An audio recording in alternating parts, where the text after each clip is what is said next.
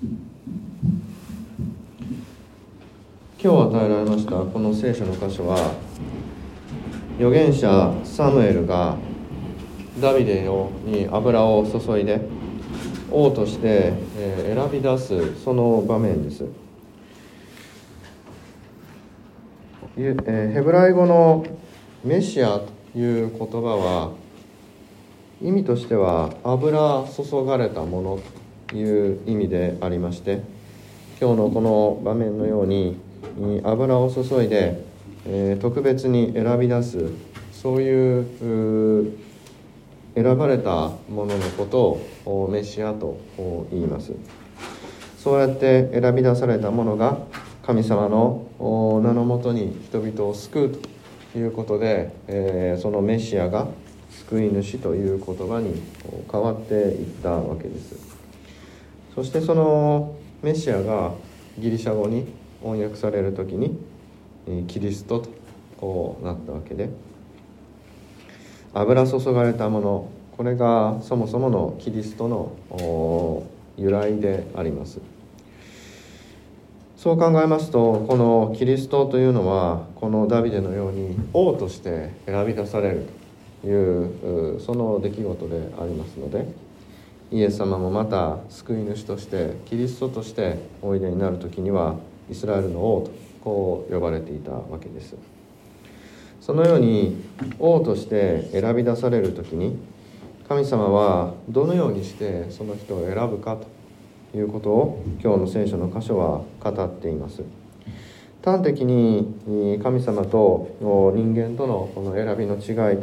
というのを見るのはやはりこの7節でしょう。しかし主はサムエルに言われたと。容姿や背の高さに目を向けるなと。私は彼を退けると。人間が見るようには見ないと。人は目に映ることを見るが主は心によって見ると。人は目に映ることを見ると。いうのはまさにまあその通りでありまして私たちはまず誰かと出会った時にその人がどんな人かというのをその人の見た目で判断いたします。人を見た目で判断するなということはもう小学生からずっと言われ続けることでありますけれどそれでもなおですね「え、人は見た目が7割のよ」っていうようなあ本が出版されたりするぐらいですねやはりこう見た目っていうのは私たちがその人を判断するのに非常に重要なあ意味を持っています。なぜならば私たちは神様のように人の心を見るっていうことができないからですね。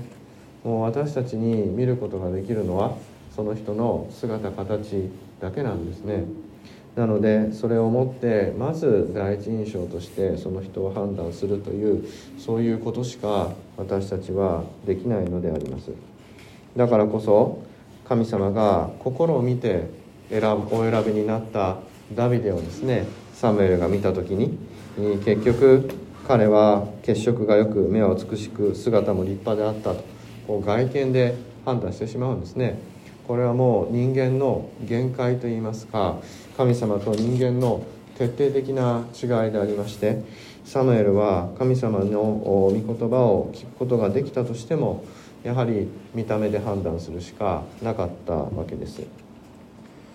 確かにその見た目と言いますのはあどんな服を着るかとか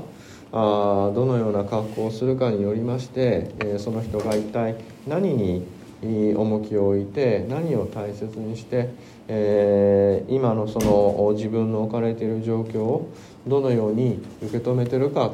というのはあまあ確かにある程度は分かるものでありましょう。自分が誰かと出会う時にその人を大切に思っているならばあやはりそれなりに身なりを整えて、えー、会いに行くのが当然のことだと。これはまあ常識なんでありましょうしきちんとした場所にはきちんとした服装で行くと。運動する時には運動しやすい格好をするし今日あれですねうちの子供たちはあ学童の運動会に行ってますけれど運動会に行く時にはそれこそ走りやすい格好で行くわけですね。でそれがもし、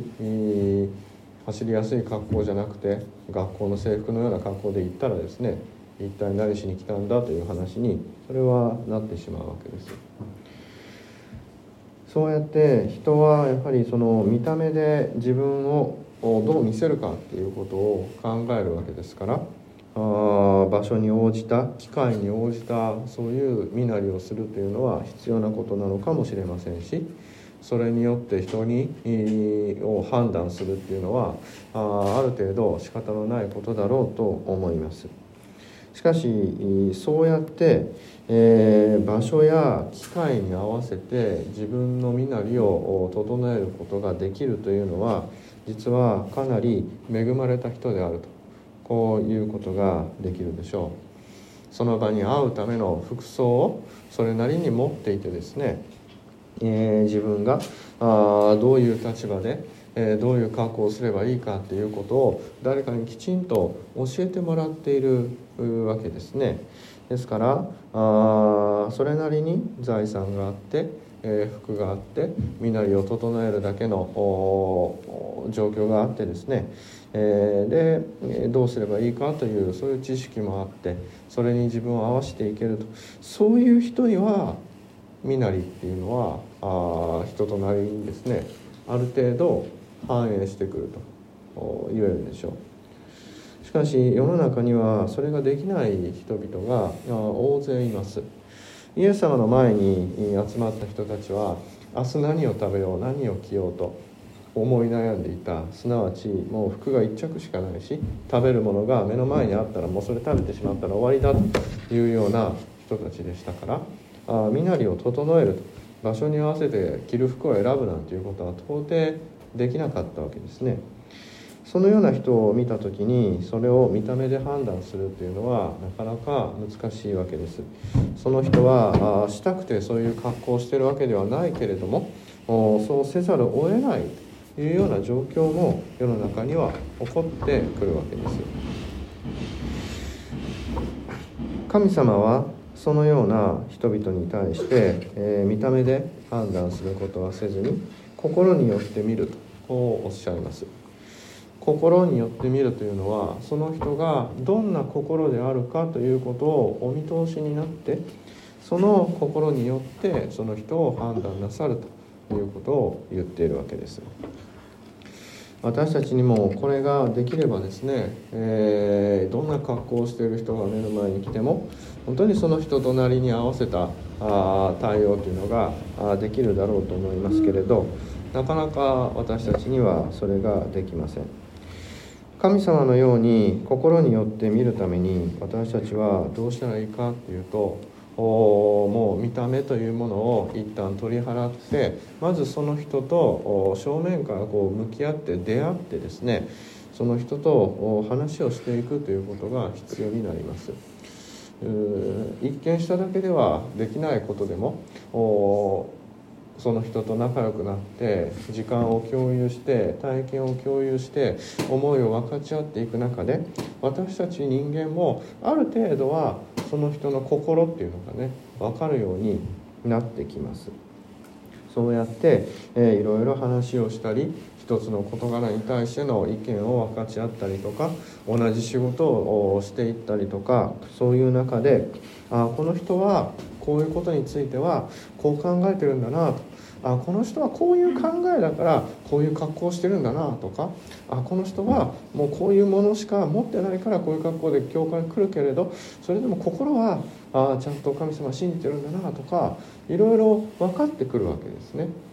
そうやって時間をかけて言葉を交わして、えー、共に過ごしていく中で私たちはようやくですねその見かけにとらわれないその人となりっていうですねその人なりのありようっていうのを知ることができるようになってきます。それでもなおどれだけ長いこと一緒にいたとしても完全に分かり合うことっていうのは無理ですし人に見せない部分もありますから私たちはどこまで行ってもその人の心の本質っていうのを知ることはできませんけれどそれでも互いに分かり合おうと努力する時にはあその人の心というのがあ心持ちですねあこの人は今こういうことを考えてるんだなっていうようなことが分かるようになってくるわけです。そう考えますとこの「主は心によって見る」っていうのはですね神様っていうのはその人間が長い長い手続きとか手順とかを踏んでようやく心がつながって分かり合ってくるというようなところをですね一足飛びにポーンと分かってくださるということなんですね。もう出会った時に神様が私をパッとご覧になった時にもう私がどんな人間かっていうのを全て全体をご存知だということがあこの心によって見るということの本質なんだろうと思いますそういう意味では私たちは神様の前にですね着飾る必要はなくてどんな格好をしていてもいいと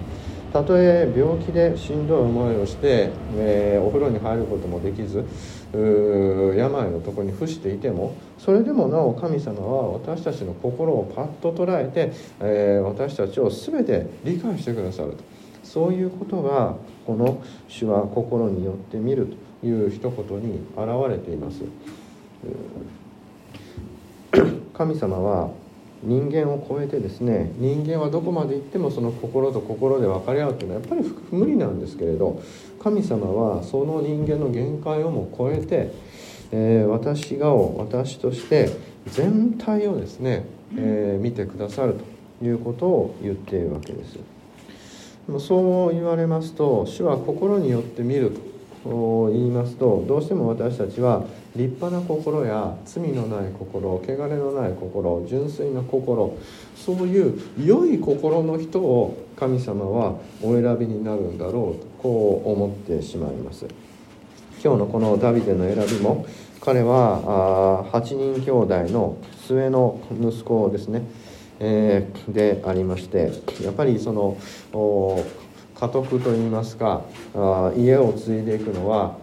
上から順番ですので、え、このエッサイも上から順番にですね、えー、一番上のお兄さんから順番にサムエルの前を通らせたわけで、え、大きさとか年齢とかあその能力などによって、え大きい順にですねえ、エッサイはサムエルの前に通らせたわけですがそういう意味で言うとこのダビエルはもう一番小さな一番弱いそういう存在でありました、